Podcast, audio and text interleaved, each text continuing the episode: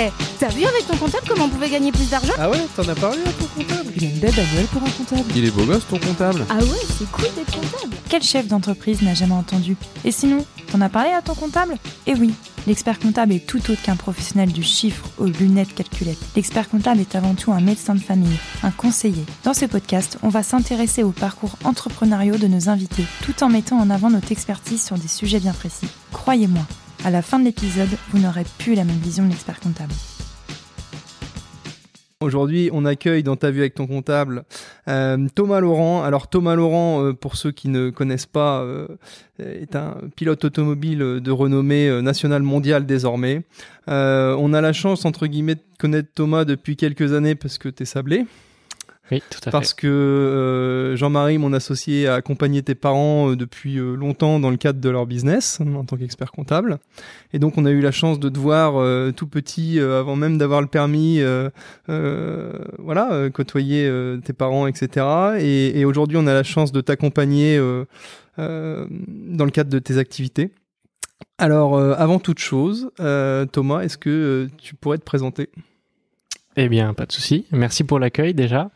Euh, donc, euh, comme vous l'avez dit, je m'appelle Thomas Laurent, j'ai 24 ans. Je suis originaire des, des Sables d'Olonne. Alors, autant, autant, euh, attends, je te coupe, je suis désolé. Pas de souci. Autant moi je suis mm, pas forcément un pro tu- tutoiement à, à tout va, autant t'es obligé de me tutoyer parce que t'es es jeune, t'es beau, t'es en pleine forme, mais là je prends un coup de vieux si tu me vois, donc t'es obligé je de vais me faire un tutoyer. effort parce que c'est vraiment très très rare. Ouais. Donc, je te remercie de, de l'accueil. Euh, donc oui, voilà, j'ai j'ai 24 ans, je suis originaire des Sables d'Olonne. Euh, j'ai toujours vécu au Sable jusqu'à l'âge de mes 15 ans. Après, je suis parti un petit peu au Mans pour euh, la suite de mes études. Euh, et pour revenir au, au début de ma carrière, donc j'ai commencé le karting à l'âge de 3 ans sur la piste familiale de- des, des parents qui se situent au Sable d'Olonne. Euh, j'ai commencé la compétition à l'âge de 7 ans, qui est l'âge légal pour commencer le karting en Ce que compétition. j'allais dire, je te coupe, je suis désolé, mais moi j'ai- des enfants en bas âge, 2 et 6 ans, et c'est vrai qu'à chaque fois tu te poses la question au niveau des enfants, qu'est-ce qu'ils vont faire comme sport étant jeunes Et tu sais jamais trop à quel âge ça commence. Et par exemple, la natation, souvent on dit, bah faut attendre d'être coordonné, et avant 6 ans, ça sert pas forcément euh, trop à grand chose d'apprendre à bien nager. Et là tu me dis, à 3 ans le karting, alors là je tombe sur le cul, Euh, je pensais vraiment pas que ça faisait partie des, des sports, entre guillemets, qu'on pouvait commencer si tôt, quoi. Ouais, alors j'ai j'ai très très peu de souvenirs de, de cette époque, hein, puisque j'étais assez jeune, mais euh, avec les souvenirs qu'il me reste des photos, etc., je me rappelle d'avoir des, des grosses grosses cales en bois au niveau des pédales pour euh, bah, que je puisse- Compenser Ouais, c'est ça, tout à fait. Ouais. Euh, un, un énorme baquet de mousse euh, pour m'avancer encore plus proche du volant. Et, euh, et voilà, c'est comme ça que ça a commencé. Et forcément, euh, à 7 ans, bah, la compétition. Euh, donc au début, c'était bah, un petit peu euh, à droite à gauche, mais toujours euh, région euh, Pays de la Loire. Et puis euh, c'était pour s'amuser, voir les copains le week-end. Et puis les podiums s'enchaînaient, les victoires. Et puis bah, j'ai pris goût à ça en fait. Et, euh, et en montant euh, crescendo dans les catégories, bah, là le, clairement le, c'est devenu euh, plus, plus un, un sport, un, vraiment un- qu'un qu'un hobby on va dire. Un, un quasi-métier, quoi. Ouais c'est ça. Tu faisais ça de manière plus professionnelle. quoi. Voilà, bah, comme tous les gamins, je, je rêvais d'être pilote de Formule 1. Euh, mais, mais clairement, ouais, ça, je me suis dit, tiens, pourquoi pas, peut-être un truc à faire. Et puis, euh, et ouais, donc pour finir la, boucle karting, en 2015, donc quand j'avais 17 ans, je suis à cette époque-là triple champion de France de la catégorie Rennes, euh, double vainqueur de la Coupe de France, et je viens de gagner le championnat du monde euh, au Mans.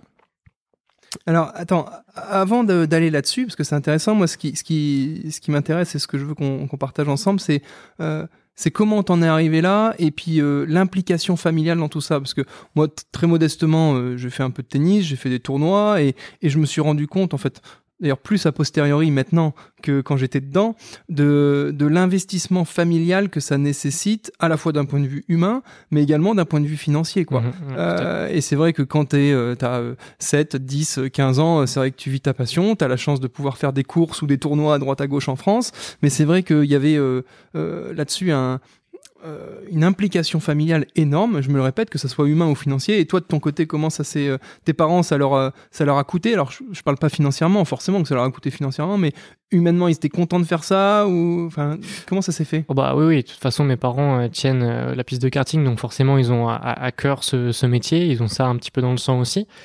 Et puis, euh, du, quand, quand je, me- enfin, les, week-ends de course, quand on partait euh, en karting, euh, ma mère devait rester euh, au sable pour, bah, pour gérer la piste, hein, puisqu'ils sont tous les deux gérants.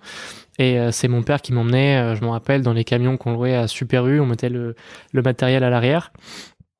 Et puis, bah, on faisait notre petite campagne euh, en France euh, et de temps en temps à l'étranger au début.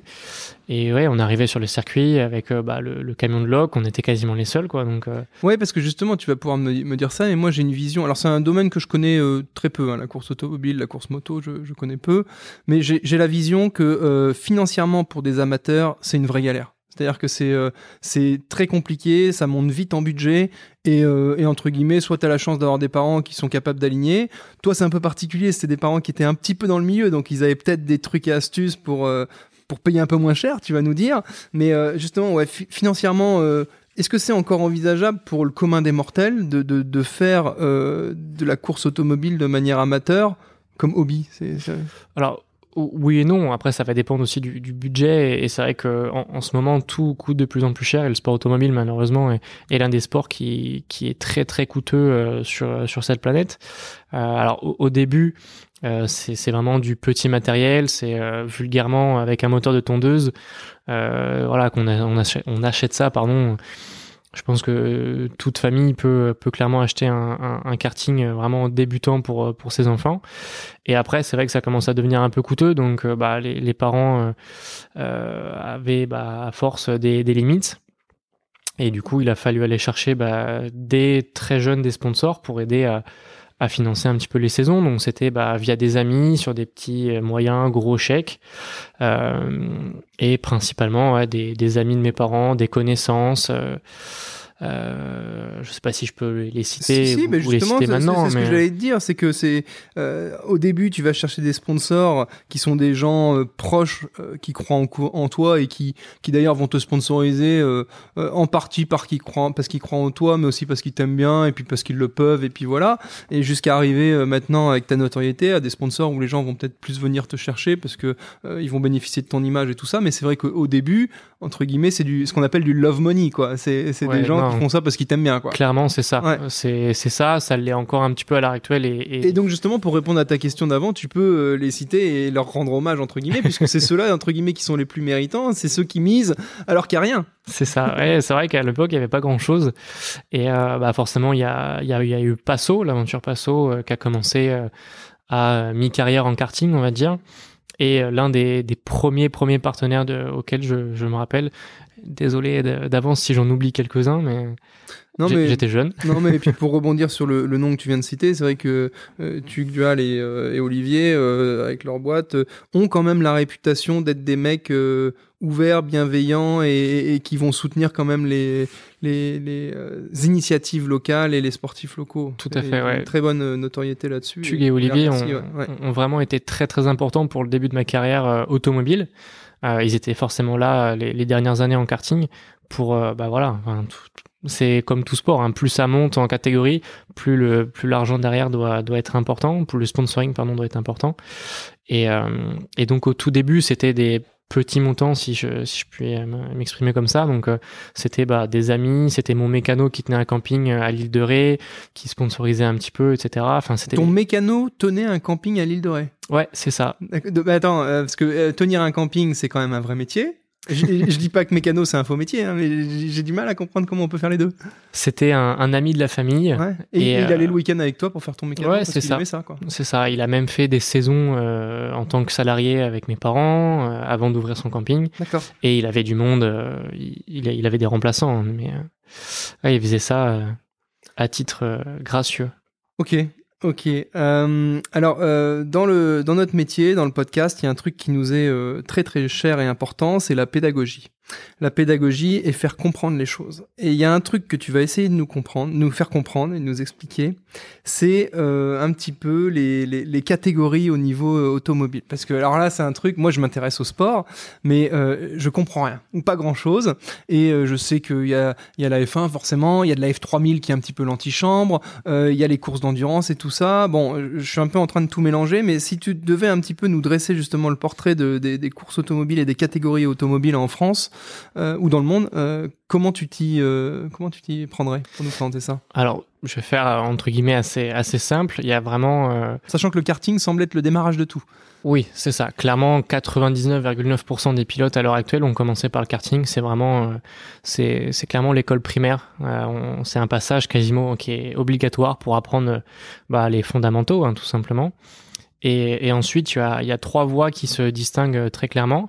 Il y a la monoplace, avec euh, notamment en tête d'affiche la Formule 1, euh, en passant par la F4, la F3, la F2 et la F1. Euh, donc ça, c'est vraiment la partie monoplace.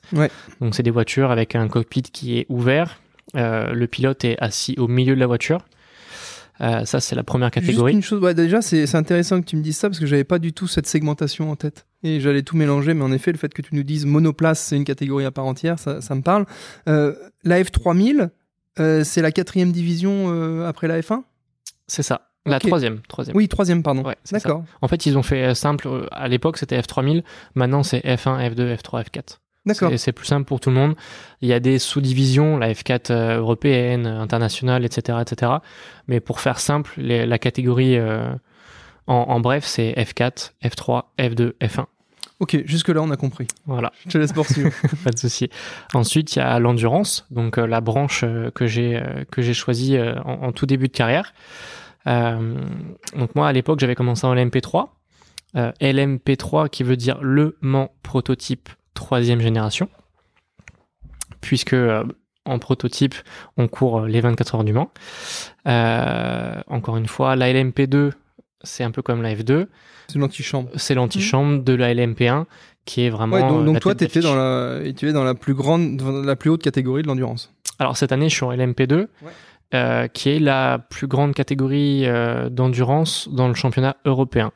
En championnat mondial, on rajoute la LMP1, qui du coup devient, elle, la tête d'affiche du, du classement général. D'accord. Donc voilà pour les, euh, la catégorie endurance. Il y a aussi un petit peu de GT, mais je vais y revenir juste après. Et, euh, et d'ailleurs, depuis euh, quelques temps, il y a la LMP4 qui s'est euh, glissée parmi ces, ces catégories. Mhm. donc qui est encore un peu moins puissante et qui permet à des gens qui débutent de, de faire leur, leur premier pas. Et ensuite, il y a la catégorie GT, donc qui est vulgairement une voiture de tous les jours, tubulée, donc on va rajouter un arceau à l'intérieur de sécurité, on va un peu euh, pimper le moteur pour parler vulgairement et, euh, et mettre deux trois appendices aéros et ça devient ce qu'on appelle euh, une, une GT. Alors c'est pas euh, Fast and Furious, hein, très loin de là, Oui. mais euh, voilà, ça, ça devient la catégorie GT. Et dans cette catégorie GT, il y a plusieurs classes, euh, dont une qui court avec nous en prototype. Euh, et après, ils ont leur propre championnat à droite, à gauche du, du monde entier. D'accord. Qu'est- Qu'est-ce qui a fait que tu t'es orienté, toi, euh, plus précisément sur la, la catégorie endurance? Alors, parce que moi, quand j'étais petit, donc euh, j'ai d'abord rêvé de la F1 comme euh, tout pilote de, Ouais. de karting, et puis après, je suis devenu un peu plus réaliste. Et, et très clairement, on allait 24 heures du Mans à, à 2h30 de chez nous. Et euh, c'était vraiment une course qui me faisait, euh, qui, qui me fascinait, hein, très clairement, avec euh, des, des très très gros constructeurs, tout, ouais, tout cet environnement des 24 heures qui est vraiment. Je fais souvent le parallèle avec le Vendée Globe. C'est Mm. c'est clairement euh, pour moi les deux plus grosses courses euh, du monde, euh, et sur mer et sur terre. Ouais. Donc euh, voilà, c'était un rêve d'y participer, un rêve de gosse. Et, euh, Et quand tu ça. dis, quand tu dis tout à l'heure, euh, j'ai été un peu plus réaliste. C'est réaliste à quel niveau? Au niveau des, des compétences en pilotage, au niveau financier, les deux? Non, plus. Alors, sans me lancer le fleur, hein, très loin de Oui, là. non. Mais c'était principalement financier. Je savais très bien qu'à un moment où ça allait caler, euh, donc euh, j'ai j'ai préféré euh, et d'un point de vue aussi. Ouais, on, on est sur, sur des sports, enfin sur un sport où le talent ne peut pas suffire. C'est-à-dire que j'ai un truc tout bête. euh, si t'as un prodige du, t'es un prodige du tennis par exemple, euh, et que t'es détecté par la Fédé et tout ça, euh, tes parents peuvent, alors certains de mes, mes copains ou autres vont peut-être dire le contraire, mais tu, tu, tu peux aller au plus haut niveau euh, sans avoir euh, de soutien financier quel qu'il soit, parce que la Fédé va prendre en charge, tu vas avoir l'INSEP, et puis euh, euh, t'as vite fait tes sponsors en raquettes et puis en fringues, et puis, et puis les gains des tournois, ça le fait quoi. Alors que là, sur une F1, de toute façon, les premières saisons, t'es obligé de cracher au bassinet quoi. Tu vois ce ah, que je veux c'est dire ça. Ou Ouais. alors, faut vraiment être repéré par.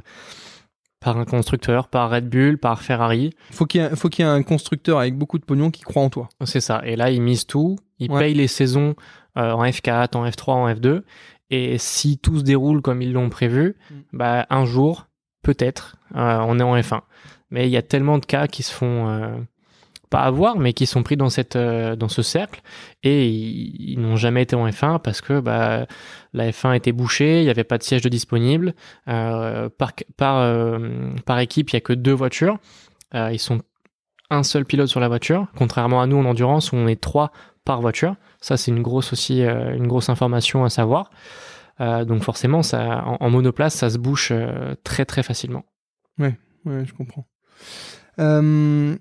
Tes parents, ils continuent de, d'exploiter la, piste. Euh, comment euh, vous avez réussi à, gérer tout ça? Je veux dire, euh, continuer de faire prospérer le business familial et le tenir au quotidien. Et puis, toi, ta carrière, t'as, comment dire, t'as avancé en ton coin ou tes parents ont toujours été présents à tes côtés? Comment, comment vous êtes organisé Non, ils l'ont toujours été et le- ils le sont toujours et, et, et j'ose espérer qu'ils le seront toujours. Euh, après, moi, c'est vrai que j'ai fait, euh, je suis parti à l'âge de 15 ans pour poursuivre mes études euh, au, au Mans euh, pour faire le, le CNED. Euh, Et donc, donc c'est un genre de sport-études c'est ça, Ouais. clairement, c'est ça. On était, euh, Oui, donc c'est le Trois, sport-études quatre. automobile, quoi. ouais, c'est exactement ça. C'était la seule école euh, au monde qui faisait ça. On était euh, quatre, euh, ouais, trois, quatre par classe grand maximum. On avait des profs qui venaient euh, de temps en temps bah, pour Mhm. nous faire. on avait peut-être deux heures de français, deux heures de maths par semaine, quoi. Donc Ouais. c'était vraiment à nous de nous débrouiller pour faire le taf derrière. Mhm. Et donc ouais, j'ai fait trois trois ans là-bas au Mans. Et puis après, je suis revenu vivre ici au, au Sable une fois que, que la scolarité était passée. Euh, on a vu ta participation euh, aux 24 heures du, Mans. Euh, C'était alors parce que tu as eu un, gros coup de stop à cause du Covid, où forcément ça a été compliqué parce que toi tu étais en plein essor, en plein essor de ta carrière, et, c'est vrai que le Covid est arrivé et donc les courses ont été annulées et tout a été chamboulé. Comment comment t'as vécu un petit peu cette période et puis comment vers quoi tu, tu souhaites aller maintenant que la vie entre guillemets reprend son cours normal? Ouais, c'est vrai que c'était euh, c'était pas facile. Le Covid est venu mettre un petit euh, un petit taquet euh, dans dans la carrière qui était en, en pleine expansion. Et alors il y a eu des courses d'annulées, des courses de reportées. Et puis Parce qu'en fait, on est, tu, tu me dis si je me trompe, mais on, est en fait sur un début de carrière pour toi, avant Covid, et une carrière de pilote automobile. Euh, tiens, une carrière de pilote automobile, justement, t'as des Sébastien Loeb et des Schumacher qui vont, euh, qui vont, entre guillemets, dicter le contraire, mais c'est pas forcément si long que ça. Alors en endurance, ça peut être assez long. En, Ouais. mono- en monoplace, euh, très clairement, euh, 95% des cas, ça s'arrête à euh, pas au-delà de 30 ans, Mm. grand maximum. Euh, en endurance, ça, ça va dépendre des catégories. Euh, on peut aller euh, jusqu'à assez tard. Euh, moi, c'était mon, enfin mon cas, mon espérance en tout cas d'aller euh, le, le plus tard possible, Euh, parce que ouais, l'endurance le permet. Et, euh, et puis bah ça permet de se garder en forme. Après, à voir en fonction de ce que l'avenir nous réserve, euh, forcément. Mais ouais, clairement, c'est l'objectif d'aller le plus loin. Ouais, donc, donc, donc entre guillemets, donc tu nous as, on évoquait ça tout à l'heure, un stop, euh, stop course à cause du Covid, euh, voilà. Là, ça reprend progressivement. Que- quels sont les objectifs pour toi sur les, euh, les prochaines années? Les objectifs, ça serait de, bah, de repasser professionnel, parce que juste avant le, le Covid, j'ai eu la chance d'être pendant deux ans pilote pro, donc c'est-à-dire que c'est passé d'une comment dire du- d'une activité où j'avais des sponsors derrière à une activité euh, bah, où je, je gagnais ma vie très clairement pour rouler. Euh, donc euh, donc ouais, c'était devenu une passion euh, métier quoi, très clairement. Et là, le Covid est venu un peu mettre à mal tout ça. Et là, clairement, c'est bah faut reconstruire la, la pyramide quoi, très Ouais, clairement. en fait, c'est vrai qu'en tant que sportif professionnel, ce qu'il faut comprendre, c'est qu'un sportif professionnel et un chef d'entreprise, t'étais un chef Mhm. d'entreprise à part entière. alors Ouais, t'es- tout à fait. ton entreprise, c'était toi, mais comme tout chef d'entreprise, en fait, euh, euh, tu devais aller chercher euh, des budgets. Alors, tout comme un entrepreneur va aller lever des emprunts ou chercher des recettes, toi, tu devais aller chercher justement des partenaires et des sponsors. Et puis, tu avais des dépenses d'exploitation. Euh, et justement, euh, si on parle un petit peu chiffres, euh, pour euh, su- sur une saison d'endurance, euh, en termes de budget, on est sur combien à peu près? Ça va dépendre du pilote, euh, très clairement de, de, son palmarès. Oui, sachant qu'il y a une variable d'ajustement aussi, c'est euh, tes gains, euh, tes gains, c'est les courses que tu vas gagner, les gains que tu vas prendre, et puis le salaire que tu souhaites te verser. Alors ça, c'est vraiment quand on est pilote pro. Là, je prends l'exemple de cette année. Euh, j'ai ni gain de course, mm. ni salaire. C'est vraiment 100% une perte financière. Ou un investissement. ou un investissement sur le long terme. Ouais. ouais. ça dépend comment on le voit. Je préfère le voir comme ça. Euh, mais ouais, là, très clairement, ça va dépendre du niveau du pilote parce qu'on a différentes euh, classifications en tant que pilote. On a les pilotes débutants, intermédiaires, pro et on va dire euh, élite qui sont classés euh, dans l'ordre que je viens de, citer, bronze, silver, gold, platinum. Et, et, très clairement, plus on est en bas de l'échelle, bah, plus on va devoir apporter du budget. Et plus on est classifié en haut de, de l'échelle, bah, moins on devrait en, apporter, voire on devrait en gagner. Euh, moi, je suis gold, donc euh, je suis un step en dessous le, le, haut de l'échelle. Et, euh, et, là, cette année, on me demande des budgets qui sont aux alentours de, de 100 000 euros pour, pour 6 courses de 4 heures. Ouais, ok. On, parle chiffres, je suis forcément obligé de faire la, transition avec euh, l'expert comptable. Euh, toi, euh, bah, tu, sais ce que c'est qu'un expert comptable, forcément. Tu, as recours même personnellement à un expert comptable désormais, en l'occurrence notre cabinet.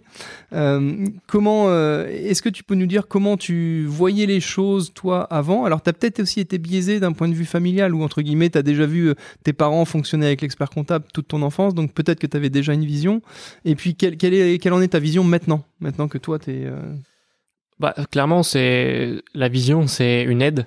Euh, très clairement, c'est un, on pourrait même presque dire un, soulagement. C'est moi, je suis pas très paperasse et très très loin de là. Le soulagement, c'est un, un, terme qu'on n'avait pas encore eu jusque-là dans le podcast. on a eu le grand frère, on a eu une aide, on a eu un conseiller, euh, un soulagement, on n'avait pas encore eu, mais je, je, je prends. Ah non non, je suis euh, très très loin d'être paperasse et, et, Laura est, là pour me le rappeler de temps en temps. T'es pas non plus paperasse phobique quand même. non non non, ça va. Mais les petites fiches à droite à gauche, de temps en temps, ça traîne dans la voiture et c'est pas ramené à temps. Donc, mm. euh, je me fais taper. Euh, mais non, non, clairement, c'est une aide. Et puis, bah, c'est vrai que notamment pour le Covid, euh, il y a eu deux trois, bah, deux trois papiers à envoyer qui étaient très importants. Et clairement, sans sans, sans l'aide d'un expert comptable. Euh, bah, Ouais, ouais, je, je, je, me souviens plus parce que sans trahir de secret, c'est pas c'est pas moi qui, qui traite ton dossier euh, en direct, mais euh, tu as pu bénéficier, comme euh, beaucoup de, de secteurs d'activité touchés, par des aides de l'État. Tout à fait. Tu as, dû prendre du fonds de solidarité un petit ouais, peu. Quelques-unes. J'ai pas eu le droit à toutes les aides de l'État pendant X mois, mais les trois, quatre premiers mois, il me semble, si je dis pas de bêtises, mmh. il y a eu le, il y a eu l'aide et, heureusement parce que ça serait, ça serait compliqué à cette heure-là. Ouais. Et, justement, d'un point de vue pratico-pratique, euh, c'est, euh, c'est nous cabinet qui avons euh, identifié justement euh, la mesure et le fait que tu puisses en bénéficier ou pas. Et, puis derrière, on a, on, a complété et rempli le formulaire, fait la demande en ligne et puis derrière, tu as touché l'indemnisation, quoi. Tout à fait. Donc mmh. encore une fois, c'est vrai, vraiment. Un un accompagnement, ça a été, euh, si je vulgarise, c'est on m'a pris par la main, on m'a accompagné et, euh, et, puis voilà quoi, je suis arrivé à, à, destination euh, en un seul morceau. Ouais. Euh, justement, quand tu étais euh, pilote professionnel, euh, au niveau des, sollicitations, sponsoring et tout ça, c'est pas trop compliqué de faire le tri, de, voir les parce que à un moment, faut pas se mentir, tu commençais quand même et tu l'as toujours une, notoriété qui commençait à, oui à grimper. au niveau des sollicitations, comment comment tu gérais ça, comment tu faisais le tri alors, sollicitation, c'est un très grand mot. Euh, c'est toujours moi qui allais au contact des, des patrons d'entreprise ou, des entreprises.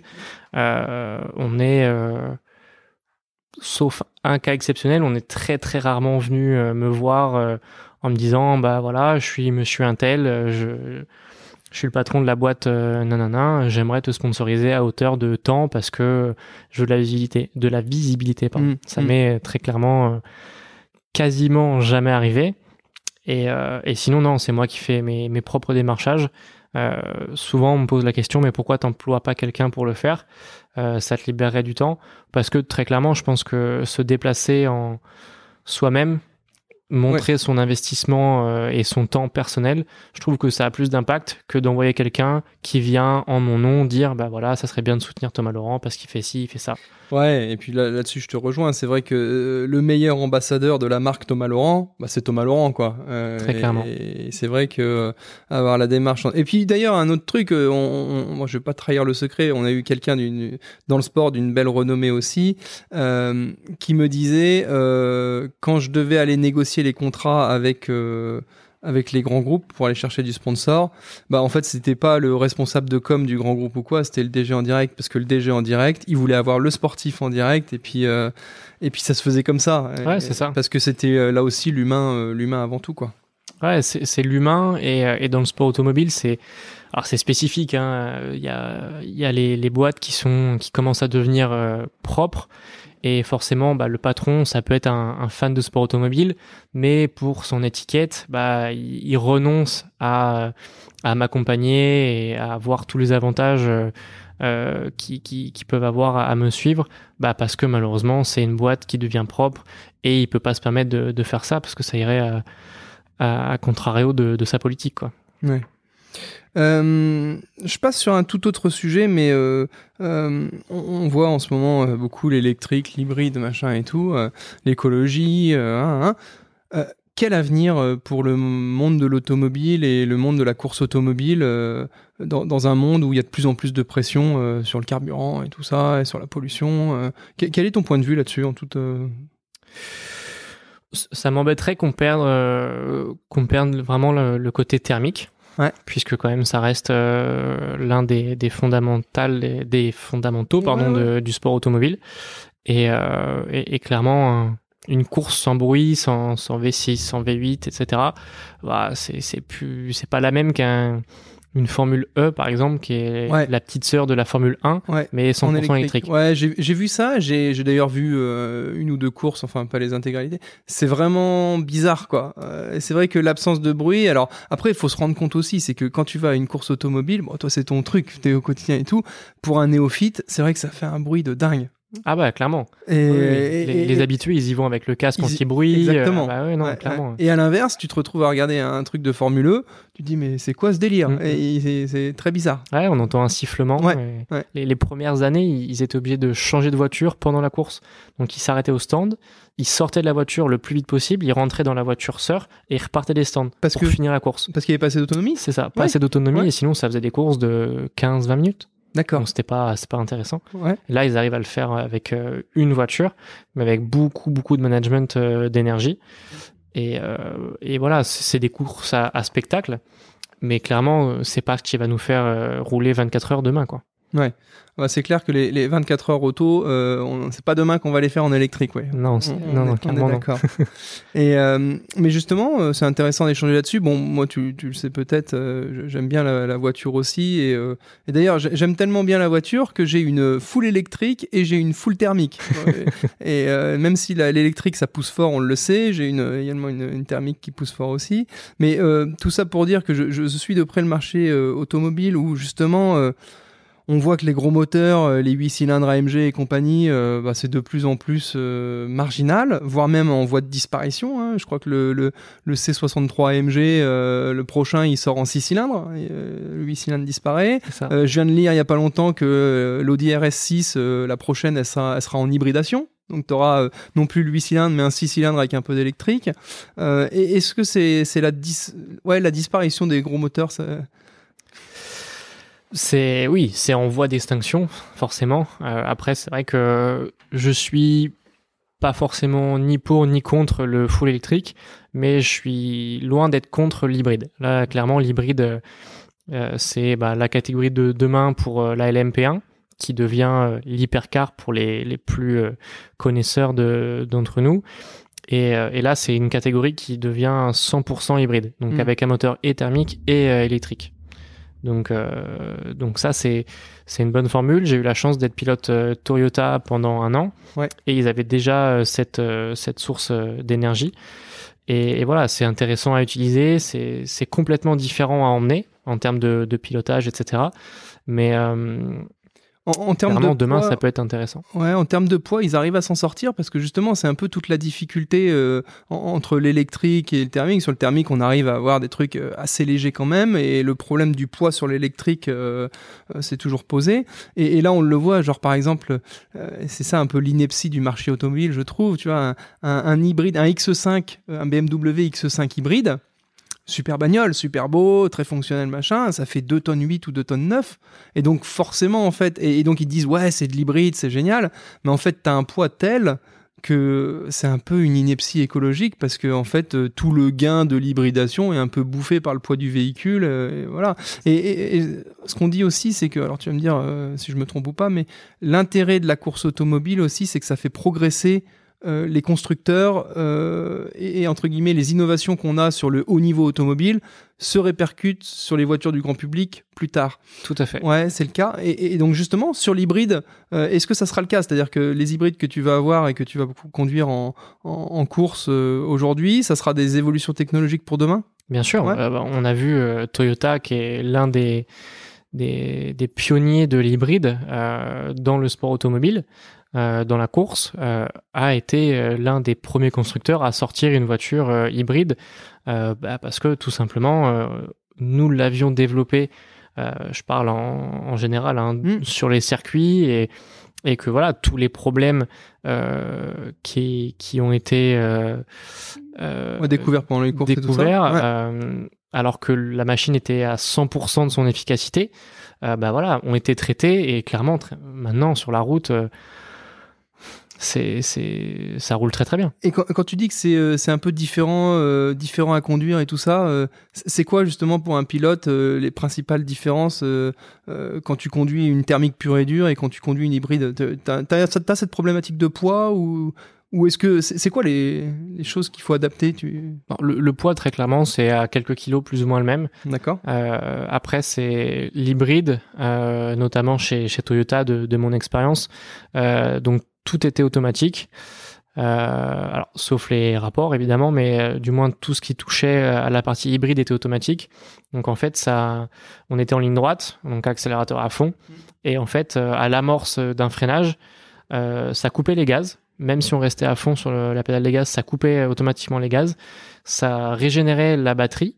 Mais com- comment ils savaient que t'arrivais euh, Parce que tu freinais? Il y a des logiciels Oh. qui sont mis en, en place, euh, des gens qui font le circuit avec un, un petit appareil. Enfin, c'est vraiment en, en amont, c'est impressionnant. Et donc, en fait, c'est mis en place euh, dans la voiture. Ah oui, je, je me permets de préciser parce que néophyte que je suis, je, je comprenais pas. Là, en fait, les mecs préenregistrent euh, le circuit dans la voiture et donc la voiture sait entre guillemets qu'elle arrive au virage et donc elle freine avant toi, quoi. C'est ça, tout à fait. Alors, elle freine pas, elle, euh, elle arrête les Elle coupe gaz. les gaz. C'est ouais. ça, elle coupe les gaz.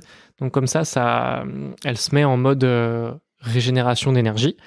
Et au moment du freinage, euh, donc là, c'est on, on double la régénération puisqu'il y avait un système qui régénérait la batterie via la décélération et un deuxième système via le freinage. Donc en fait, toute la batterie qu'on utilisait dans la ligne droite, on la régénérait pendant la zone de, on va dire, ralentissement et après de freinage. Et toute cette énergie qu'on qu'on gagnait, on l'utilisait pour l'accélération juste après. Donc on passait d'un 0 à 100 en quatre roues motrices, euh, les roues de devant étant en, électrique et les roues de derrière en, thermique, à une accélération qui était clairement dingue. Et par contre, arrivé à un certain seuil de vitesse, là tout coupait. Donc euh, par rapport à un concurrent en thermique, on sortait des virages beaucoup plus, euh, beaucoup plus vite. Mais par contre, on, on dépassait très peu les 300, 310 quand eux dépassaient les 310, 320. En fait, la courbe de vitesse ne s'arrêtait pas quand nous, elle, elle faisait un palier. Palier. D'accord. Ok, intéressant. Euh, Il y a euh, ta carrière de pilote. Il y a eu euh, un passage, une petite carrière de journaliste. J'ai vu passer dans un article que tu étais intervenu pour l'équipe TV. Est-ce que tu peux nous faire part un petit peu de cette expérience et est-ce que euh, c'est une possibilité pour toi de reconversion post-carrière Oui, alors euh, j'ai été euh, pendant bah, l'année blanche que j'ai que j'ai eue en 2021, donc bah, sans, aucune course malheureusement, contacté par l'équipe 21 pour pour commenter quelques courses du du WEC, du championnat du monde d'endurance. Et, et je me suis dit, oh là là, c'est encore un nouveau truc, je vais, je vais pas gérer du tout. Et, je suis arrivé sur la première émission assez stressé. Et au final, ça s'est super bien déroulé. On m'a demandé de, développer la chose vraiment pour les néophytes. Euh, parce que voilà, c'est pas une chaîne de sport automobile. Euh, donc, fallait vraiment développer euh, chaque terme employé un peu trop technique. Et, clairement, j'ai eu vraiment des très très bons retours, aussi bien de la chaîne que sur les réseaux. donc, donc non, c'était super sympa. alors, c'est un côté un peu frustrant de voir les copains rouler, très très clairement. Mais au moins, voilà, ça me laissait pas à pied, ça me permettait d'être au contact du grand public de rester un petit peu le, pied euh, à l'étrier un, minimum. Euh, et, donc voilà, j'ai fait euh, quelques éditions avec eux, et notamment les 24 heures du Mans en, juin dernier. Ok, mais tu vois, c'est intéressant ce que tu dis parce que, et c'est peut-être d'ailleurs pour ça que que tu t'entends bien avec le cabinet et que ça se passe bien avec le cabinet, c'est cette histoire de pédagogie. C'est vrai que là tu viens de dire que as, on t'a demandé en fait de rendre euh, les choses claires et intelligibles pour des néophytes quoi. Et en fait nous en tant qu'experts comptables, bah, c'est un peu ce qu'on essaye de faire au quotidien avec nos clients. On, traite des sujets des fois techniques, de TVA, de fonds de solidarité, de fiscalité, machin. Et l'idée en fait c'est que le, le, client il reparte avec une information euh, claire. Euh, le client ne deviendra jamais un spécialiste, mais au moins il a il a son vernis, il a compris ce qu'on lui a raconté et et c'est vrai que sur des émissions TV euh, telles, que celles que tu, devais euh, présenter ou commenter, c'est ultra important. Euh, si tu restes avec du jargon technique incompréhensible sur une chaîne grand public, mmh. bah, c'est mort, tu perds l'audience. quoi. Et de la même manière, si nous on raconte des trucs trop techniques, bah, le client on le perd et puis il dit de toute façon j'ai rien compris et donc ça le fait pas. quoi. C'est ça. je me suis mis euh, récemment au, golf et je suis tombé sur des chaînes de golf et au début je comprenais rien. Très clairement, les eagles, les bogeys, les trucs comme ça. Je me mais qu'est-ce qu'ils racontent? Enfin, ça veut dire quoi? Et jamais ils expliquaient ce que ça voulait dire. Et, euh, et je voulais absolument pas tomber dans cette spirale de euh, ouais, ils parlent de jargon technique, on comprend rien, donc c'est nul quoi, on zappe. Ouais, surtout qu'en plus pour en plus, on, parle d'une passion, donc à un moment, euh, si tu veux euh, amener des gens à ta passion, et comme nous, on souhaite amener des gens euh, à l'expertise comptable, alors je dis pas que nos clients vont venir rejoindre le cabinet, c'est certainement pas l'idée, mais quand je vais par exemple dans une école ou quand j'interviens auprès d'un public grand public justement, bah, je parle de mon métier de manière clair, intelligible et sympa pour justement essayer d'attirer les gens. Et c'est pareil, si, si tu racontes euh, les trucs de l'automobile avec des termes ultra techniques, bah, tu vas attirer personne à toi. Quoi. Faut pas que ça fasse peur, très clairement. Mm. Euh, quel est, euh, c'est quoi toi ta soupape de décompression le, week-end ou après les cours, après les courses ou autre? Il y, a, y, a, pas mal de petits trucs. Hein. Il y, a, y, a, eu le surf à un moment, mais ça fait un moment que je suis pas monté sur une planche. Il euh, y a la pêche, euh, aussi bien avec les potes euh, qu'avec qu'avec mon père. Il y a le golf depuis depuis quelques mois. Il y a eu le le triathlon. Ouais. Et je vais je vais m'y remettre là. ouais. ouais, il y a pas mal de petites choses. Le karting évidemment. Forcément. Tu, tu retournes tourner un peu sur la piste familiale? Oui. Oui Ouais. ouais. Ah, tout le temps, c'est un grand mot, mais euh, là, cette année, je, leur donne un petit coup de main pendant l'été, euh, le matin ou les après-midi, euh, pour, pour les décharger un petit peu. Donc, c'est bien, ça, ça permet de rester un peu au, contact de la clientèle. donc, donc, non, non, je, je roule. ça marche. c'est quoi les, les, grands objectifs sur l'année 2023 pour toi? L'année 2023, clairement, c'est d'aller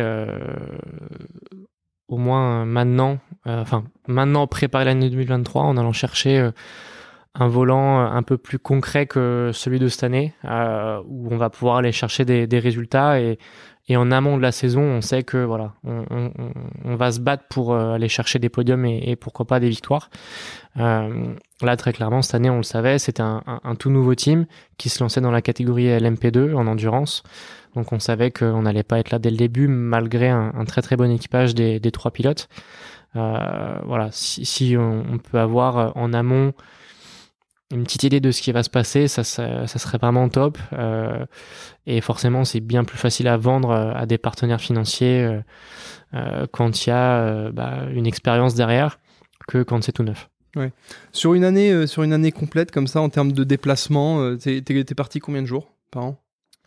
Alors cette année, pas beaucoup, puisque je fais euh, que le championnat d'Europe.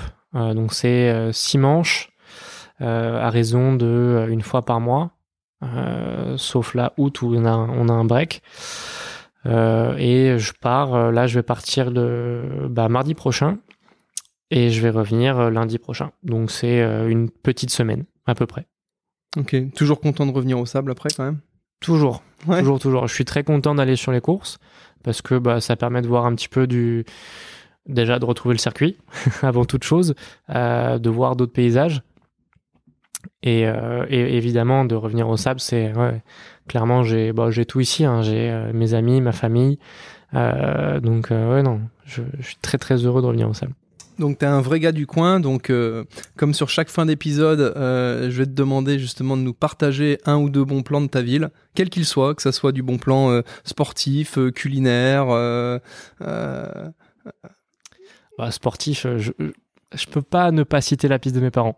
ouais, ouais, ouais. voilà, si vous voulez vous amuser pour faire du karting, euh, c'est à partir de 7 ans. On a un biplace euh, à partir de 5 ans pour les petits bonhommes. Et euh... tu peux, tu peux nous redire le, le nom, euh, le nom et l'emplacement. Hein. Atlantique ouais. Carte System et c'est lieu dit le Coudriou Yes, où je passe euh, régulièrement, mais en VTT, souvent. Juste à côté, il y a une piste de VTT qui passe, qui passe pas loin. Il y a des beaux chemins, c'est ça. Et euh, d'ailleurs, ouais, faut, faut, le dire, nous on l'avait fait, euh, en, pas en séminaire d'entreprise, mais en, oui, en sortie cabinet. Hein. Il y a des, il y a des formules super marrantes et ludiques pour, pour faire des compètes de karting entre collègues. C'est ça, exactement. Des formules courses avec 10 minutes d'essai libre, 10 minutes de qualification. Euh, où c'est vraiment uniquement le chrono qui va compter pour vous placer sur la grille de départ de la finale Et le résultat de la finale détermine le, départ de la finale. Et forcément, le résultat de la grande finale, c'est l'arrivée, quoi. Yes. Et tu avais aussi euh, une possibilité de course d'endurance euh, avec changement de pilote. Ouais, tout à fait. C'est ce qu'on appelle des rondes, très souvent le dimanche matin. On en a fait une là pendant l'été, qui a bien marché. Et puis après, on en fait à raison d'une tous les deux mois à peu près. Ok, ok, ok. Et euh, un autre bon plan? Un autre bon plan. Euh... Euh... Si tu vas manger avec des potes, tu vas dans quel resto? Je vais, je vais, je vais au BHV. Brasserie de, l'hôtel de ville. Euh, je connais très bien le cuistot. C'est l'un de nos licenciés. Ça a été mon prof euh, d'anglais euh, parce que je suis très très mauvais. j'étais j'étais très très mauvais et j'ai toujours pensé que l'anglais n'allait me servir absolument à rien. résultat, maintenant j'ai des coéquipiers qui sont étrangers donc obligé. Je suis bien content de parler anglais. et on y mange très très bien et rapport qualité-prix c'est vraiment top. Bon, bah nickel, nickel. On a, euh, on a le bon plan de Thomas. Est-ce qu'il y avait euh, un, autre point, un autre sujet que tu souhaitais euh, nous partager ou, aborder? Là, dans l'instant T, pas forcément. Juste vous remercier de, de l'accueil. Ah, je dis vous, mais le cabinet en, général. Hein. Et puis, bah, pour ceux qui ne sont pas adhérents. chez toi, bah écoute, moi je trouve que ça se passe super bien. Ouais, J'ai jamais été déçu, très loin de là, bien accompagné et je, je, recommande euh, à 100%. Donc je donne 5 étoiles. bah merci, c'était pas euh, forcément l'objectif de la question, mais en tout cas le, complément est pris. Euh, merci, merci beaucoup pour ta présence, Thomas. Moi, je rebondirai parce que les gens peuvent pas le voir en audio, mais ce qui est vraiment sympa avec toi, c'est ta, ta simplicité et ton Ouais, ta, ta, simplicité et ton, ton naturel. Euh, on est quelqu'un quand même qui a une renommée euh, très forte, mais qui au final reste euh, simple et accessible. Et ça fait plaisir d'avoir des sportifs sablés, ambassadeurs en plus de, de la ville, hein, tels que toi. Merci, merci, merci beaucoup. Et puis n'hésitez pas à, à, solliciter Thomas ou ses parents pour des bons moments karting et, et course auto. Voilà. Avec grand plaisir. Merci beaucoup. Salut. Hey, si vous entendez de nouveau cette jolie petite voix à la fin de l'épisode, c'est que vous êtes arrivé jusqu'au bout. Bravo et merci. Ce contenu vous a plu? Aidez-nous à nous améliorer, donnez-nous des suggestions d'invités, voire même soyez l'invité. Vous pouvez nous mettre une petite note sur Apple Podcast ou Spotify. Après, si ça vous a pas plu, euh, mettez pas de note. Hein. Enfin, mettez pas une note pour mettre juste une étoile. Enfin, je sais pas, écoutez un autre podcast. Quoi. voilà. Merci. Salut.